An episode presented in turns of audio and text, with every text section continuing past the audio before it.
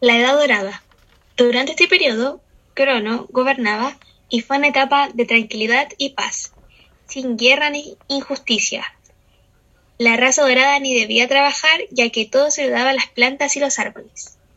Este periodo se caracterizó por ser el pasado tranquilo e ideal, lo cual se puso en duda en el Renacimiento, ya que artistas y escritores redescubrieron la cultura de la antigua Grecia, que luego fue un tema favorito entre ellos.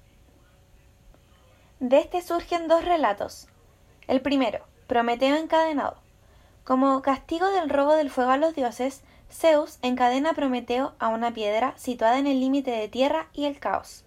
Su condena trataba del sufrimiento constante de un águila comiéndole el hígado, el cual por la noche se volvía a regenerar, para la mañana siguiente seguir con el dolor.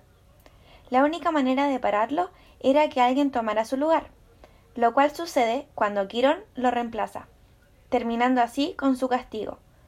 Finalmente, Zeus transforma a Quirón en una constelación de estrellas y Hércules matando al águila. Y el siguiente, Pandora. Zeus, no conforme con el castigo de Prometeo, decide también castigar a los humanos, a través de Pandora, esposa de Epimeteo, quien la llevó a la tierra. Pero antes los dioses le ofrecieron presentes, los cuales guardó en una caja.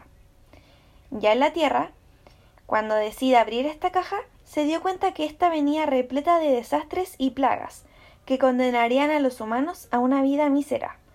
Lo único positivo que había dentro de esta era esperanza, lo que sería el consuelo de la raza humana.